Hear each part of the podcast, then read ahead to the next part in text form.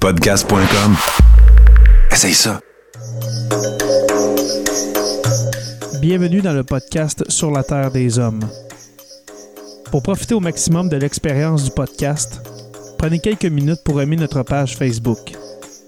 Vous pouvez aussi nous suivre sur Twitter au Sur la Terre des Hommes podcast et sur Instagram au Sur la Terre des Hommes podcast.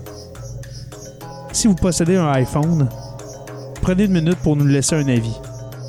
Ainsi, vous allez faire grimper le podcast dans le moteur de recherche. Finalement, si vous voulez encourager Sur la Terre des Hommes et obtenir des épisodes exclusifs, vous pouvez contribuer monétairement sur la plateforme patreon.com. P-A-T-R-E-O-N.com. Recherchez Sur la Terre des Hommes et pour seulement 2 par mois, vous y aurez droit. Le podcast peut désormais débuter. Bienvenue sur la Terre des Hommes.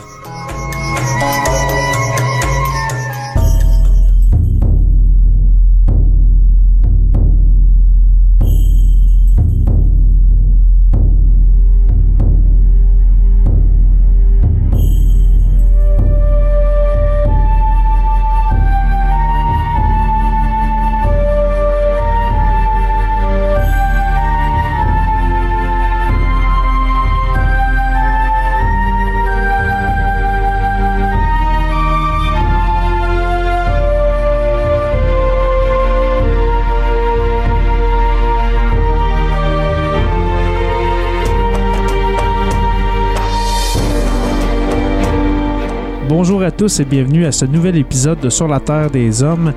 Aujourd'hui, nous allons parler de la première croisade. Cette croisade qui a commencé en l'an 1099. Nous allons parler entre autres des, causes de cette croisade-là. Une croisade euh, pour reprendre la ville de Jérusalem.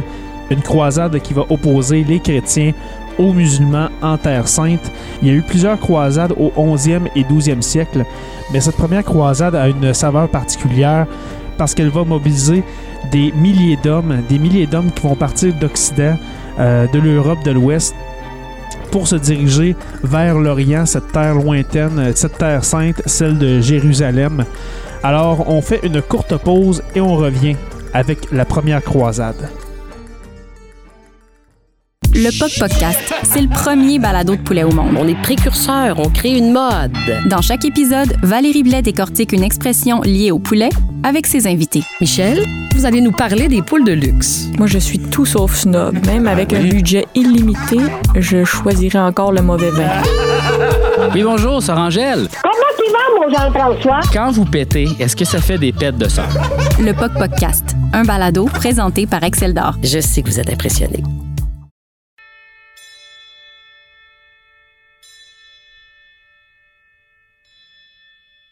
En 1099, ceux que l'on appelle couramment les croisés entrent dans Jérusalem après l'avoir assiégé pendant plus d'un mois. Cela fait trois ans qu'ils ont quitté l'Occident chrétien. La chaleur, le manque d'eau et de nourriture, ou encore les embuscades ont rendu le voyage particulièrement éprouvant.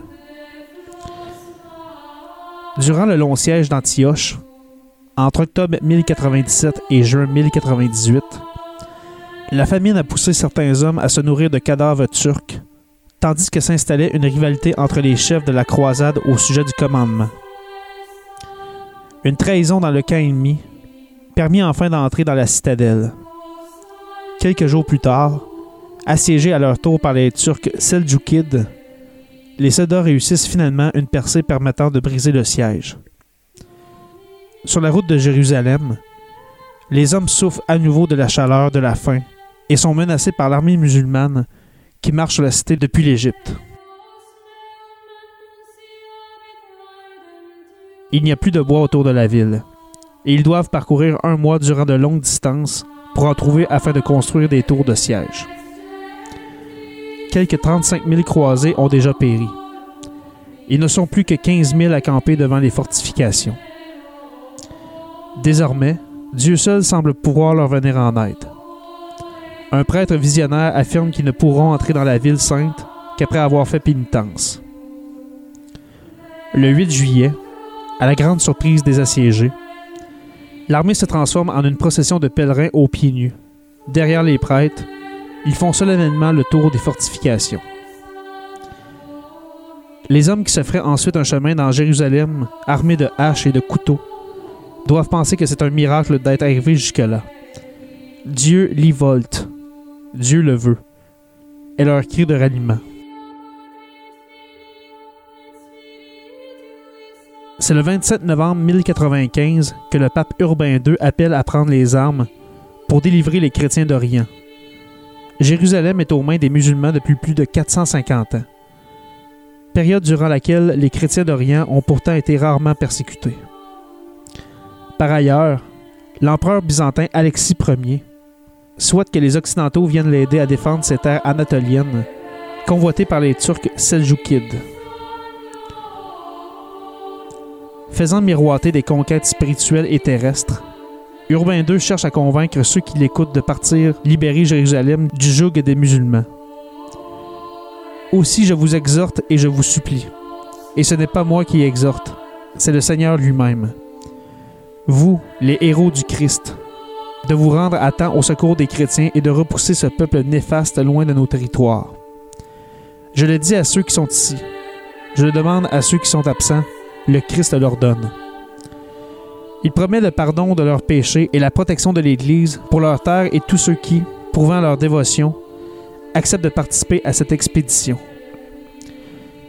Son appel est relayé en Occident, et nombreux sont les hommes à prendre la croix en accrochant à leurs épaules un tissu ayant cette forme.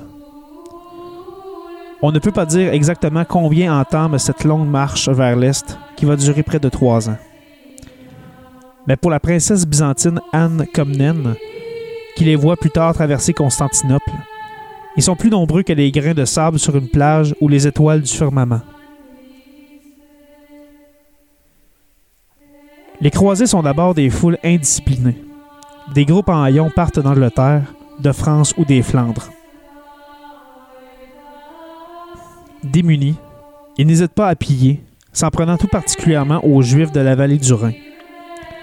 Les motivations religieuses du grand voyage les autorisent à combattre pour ceux qui ne sont pas chrétiens. Parmi les nombreux prédicateurs qui prêchent la croisade populaire, Pierre d'Archer, dit l'ermite, a une audience particulière. Il prétend détenir une lettre du ciel dans laquelle Dieu lui affirme que les chrétiens, s'ils l'osent, peuvent chasser les païens des lieux saints. Les foules le vénèrent pour son éloquence. Le chroniqueur Guibert de Nogent lui reconnaît quelque chose de divin. Et des pèlerins vont jusqu'à arracher des poils de son mulet afin d'en faire des reliques. Prêchant de Bourges à Cologne, il réunit environ 12 000 hommes qui se mettent en marche au printemps 1096, traversant l'Allemagne, la Hongrie et la Bulgarie. En chemin, nombreux sont ceux qui le rejoignent. Mais arrivé non loin de Nicée, il a du mal à maintenir la discipline au sein de ses troupes. Un jour de mai 1097, alors qu'il est retourné à Constantinople, ses troupes sont massacrées par les Turcs, excédées par les pillages et les incursions des pèlerins sur leur territoire. Anne Comnène écrira à propos de la croisade populaire.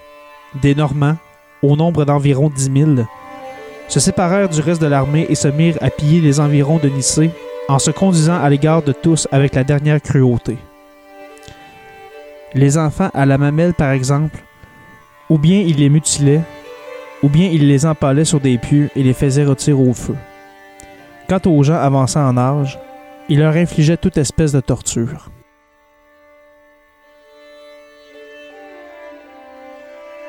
Mais les croisés les plus puissants font partie des troupes princières de Godefroy de Bouillon, de son frère Baudouin ou de Robert de Flandre. Quant à Raymond de Toulouse, à la tête d'une armée considérable, il s'est déjà battu en Espagne contre les Sarrasins. Ces hommes ont l'expérience des campagnes militaires et les moyens de trouver les sommes nécessaires à l'entretien d'une armée correctement équipée. Ils appartiennent à la chevalerie, un corps d'élite qu'ils intègrent après une cérémonie liturgique, l'adoubement. Ce dernier crée un lien avec l'Église, même si, depuis le Xe siècle, les divergences s'accentuent. De son côté, l'Église prône les valeurs monastiques d'ascèse, d'humilité et de pauvreté. Quand la culture de la chevalerie s'appuie sur le courage et la prouesse, prouvés au cours des joutes ou des tournois, la courtoisie qui valorise un amour idéalisé, mais aussi la largesse, goût du faste et du luxe, manifestation d'une appartenance à l'aristocratie.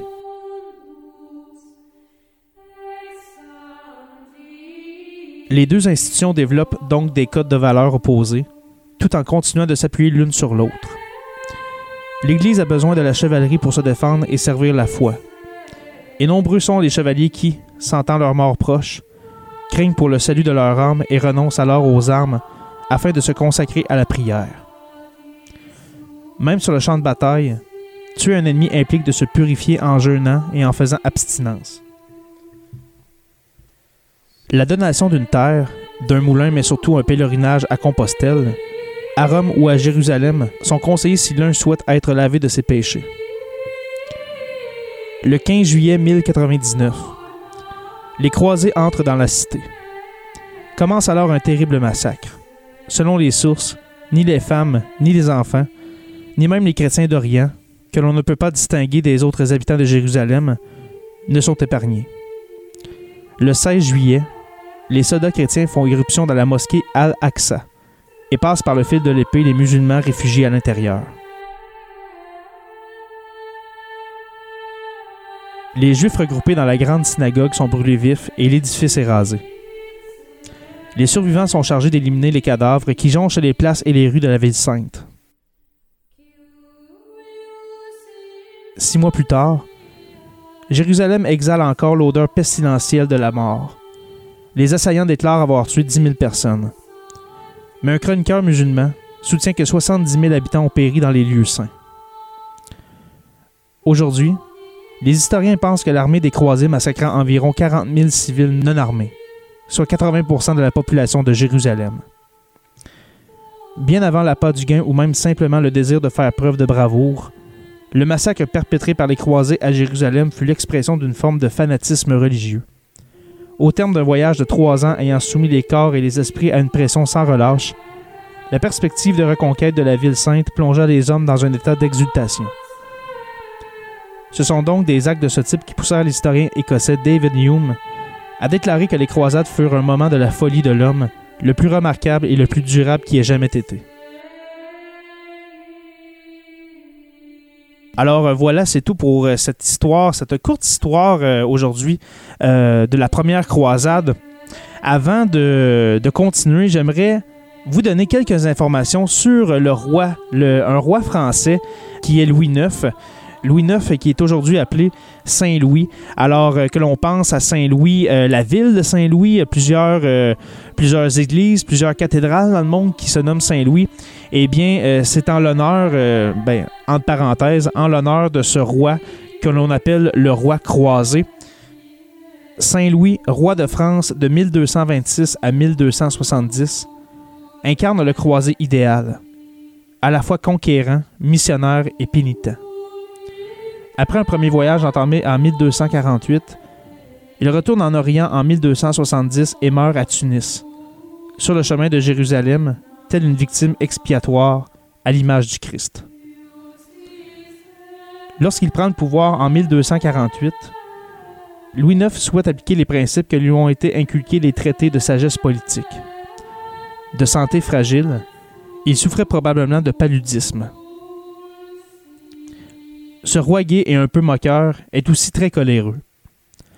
Il a le goût de la parole, se passionne pour la justice et les arbitrages, ce qui donnera sans doute naissance à la fameuse image du roi rendant justice lui-même, assis sous son chêne. Durant son règne, il mène plusieurs actions pacificatrices. En 1259, par exemple, il conclut un traité avec Henri III d'Angleterre pour mettre fin au conflit qui oppose les Plantagenets aux Capétiens mais c'est aussi se montrer très ferme, surtout dans son intention de purifier ses sujets afin de les mener au salut. Celui à qui l'on reprocha de son vivant d'être le roi des moines est un chrétien intransigeant.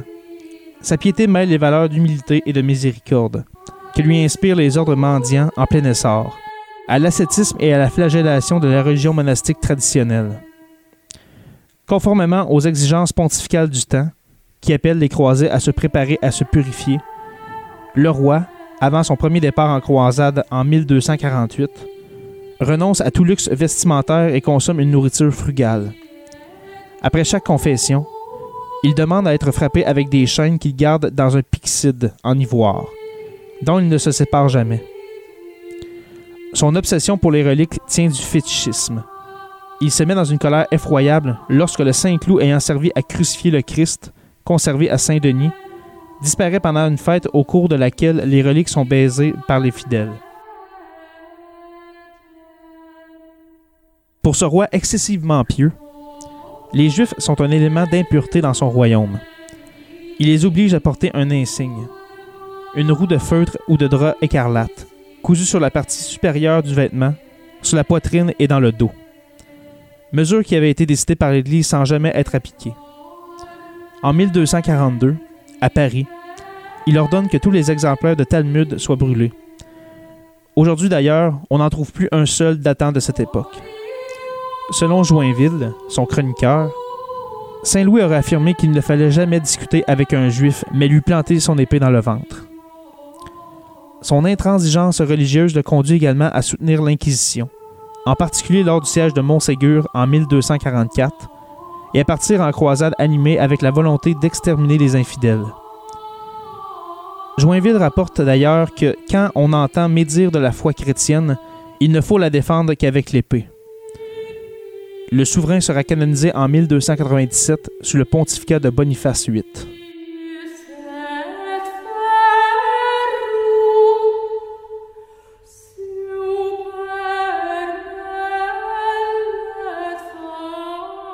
Alors on voit l'histoire de ce roi croisé qui a été à la tête de l'une des nombreuses croisades pendant le 13e siècle. Il y a une expression que j'aime bien quand on dit autre temps, autre mœurs. Mais dans ce cas-là, quand on parle des croisades et puis euh, de, dirigeants tels que, Saint-Louis, tels que Louis IX, eh bien, ça, ne fonctionne pas. Euh, dans le sens qu'on pense que, justement, dans, dans ces années-là, dans le 12e, dans le 13e siècle, on pense que c'est dans le Moyen Âge. Alors justement, c'était des comportements moyenâgeux euh, d'agir ainsi avec euh, soit les Juifs ou bien avec les musulmans en Orient. Mais juste vous apporter une réflexion. Euh, moi, personnellement, je trouve que c'est pas vraiment différent aujourd'hui. Qu'est-ce qui mène les principales puissances du monde à, à, faire des guerres? Eh bien, moi, dans ma tête, eh bien, une des principales, eh bien, c'est la religion. La religion qui a toujours divisé les hommes au lieu de les unir, c'est en, encore à mon opinion. Oui, ça peut unir les fidèles entre eux d'une même religion, mais qu'est-ce qui divise la planète euh, beaucoup en ce moment? Eh bien, c'est la religion. On n'a qu'à penser à des attaques comme le, le 11 septembre 2001. Eh bien, juste le fait que que certains des pilotes de l'air, que des pirates de l'air, devrais-je dire, étaient musulmans, eh bien, on, on, en a fait une généralisation qui aujourd'hui perdure, même si ça fait presque 20 ans. On nous balance à la télé ou à la radio qu'il y, a eu des enlèvements par des terroristes et qu'on pense à des groupes comme Al-Qaïda ou bien, euh, ou bien par l'État islamique. On dirait qu'on veut taper sur le clou de, des minorités ou bien des gens qui sont seulement différents de nous euh, en Occident. Alors euh, oui, c'est une, c'est une opinion, c'est une pensée que je vous transmets, mais euh, d'après moi, euh, les croisades sont un reflet de notre société contemporaine, dans le sens que on pense que les croisades ont terminé, mais dans le fond, on les recrée à notre manière, avec les moyens technologiques qu'on a aujourd'hui, avec les médias que nous avons, les médias de masse. Alors oui, les croisades, un événement tristement important de notre histoire humaine, mais qui doit nous pousser à réfléchir.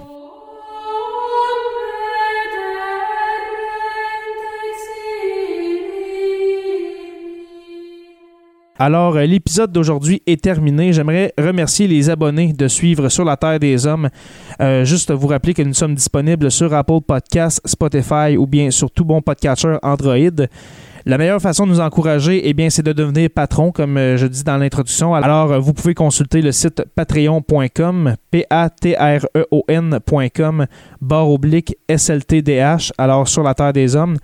Et puis, euh, seulement 1 2 ce serait très apprécié. Euh, justement, merci à nos patrons. Pour les curieux, nous avons Olivier Sauvé, Stéphanie Théberge, le Fat Pack Podcast. Pour les stagiaires, Francis Furoy, Jean-Sébastien Lamarche, Martin Godette et puis Georges Dumais. Merci beaucoup à ces patrons qui, euh, qui encouragent sur la Terre des Hommes.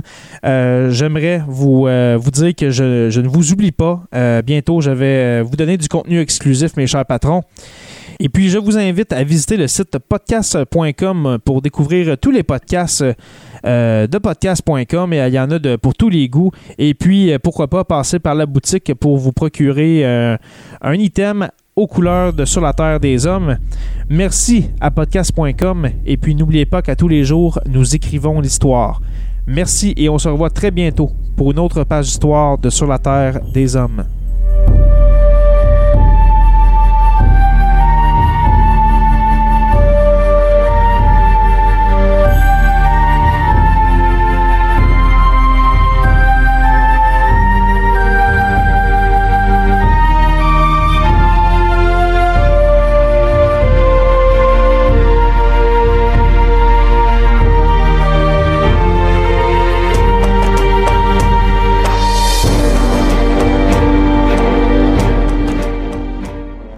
Famille H2O Web Media.